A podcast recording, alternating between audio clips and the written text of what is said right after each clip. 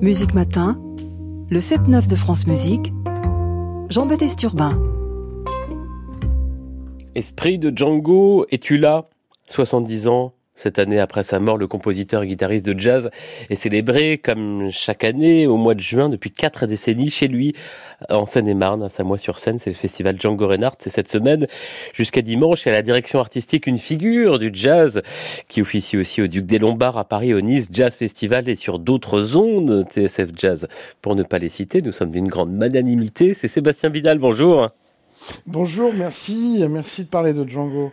Quatre jours de concert dans le parc du château de Fontainebleau, à côté de Samois-sur-Seine. D'abord, peut-être pourquoi Django Reinhardt avait-il choisi ce coin-là, très vert, de la région parisienne?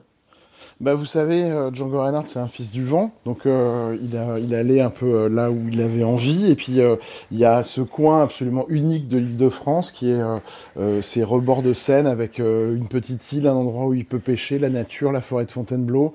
voilà, c'est le lieu, enfin c'est la région dans laquelle il avait décidé de s'installer pour la fin de sa vie. Donc le festival aura lieu dans le parc le festival a lieu dans le parc depuis 2016, depuis euh, euh, malheureusement une, crue de la Seine qui, a, est passée, euh, qui, a, fait que l'eau est passée à, déborder sur le, site historique du festival à Samoa.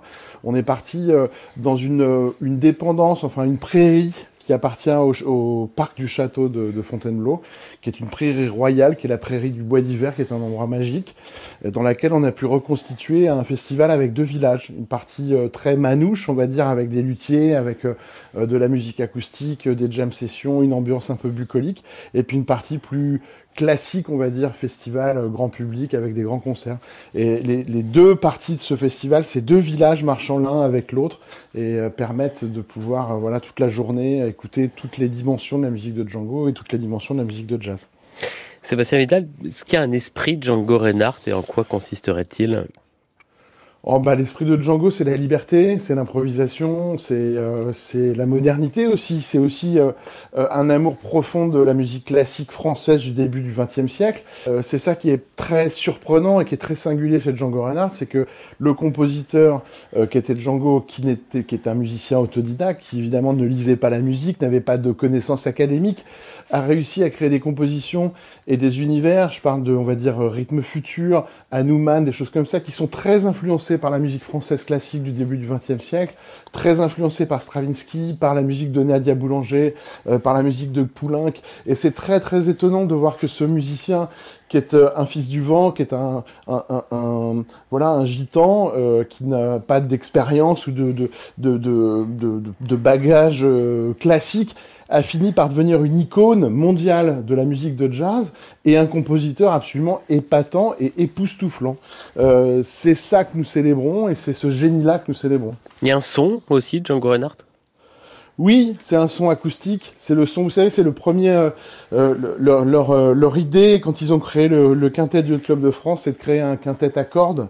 C'est-à-dire que c'est un premier orchestre de jazz dans lequel il n'y a pas de trompette, il n'y a pas de tambour, il n'y a pas de batterie. C'est un orchestre de jazz avec exclusivement des instruments à cordes, le violon, deux guitares, une contrebasse, et ça suffisait. C'est donc un son très français, très étonnant, et c'est un son aussi que je pense euh, les Américains qui sont les créateurs du jazz, qui sont c'est une musique qui s'est créée dans le sud des États-Unis, euh, nous envient et ne savent pas faire du tout. Et c'est vraiment la spécificité de la musique de Django, c'est que encore aujourd'hui, euh, c'est une musique qui s'exporte, qui fait rayonner la France un peu partout dans le monde. Précisément, alors, euh, vous parlez d'un Américain, il y a un Britannique qui aurait dû se produire euh, hier, Sting, et puis le concert a été annulé pour des euh, conditions météorologiques. Quels sont aujourd'hui, Sébastien Vidal, les, héritiers artistiques? Comment les nouvelles générations s'inscrivent-elles dans les pas de Django eh ben, ce qui est génial, et comme je vous le disais, la je peux parler de la singularité sur la composition et sur le fait que c'est un compositeur étonnant.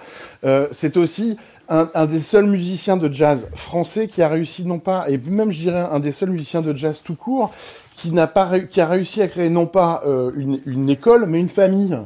Il y a des, on va dire Charlie Parker, il y a l'école du bebop, il y a l'école du de Miles Davis avec le cool.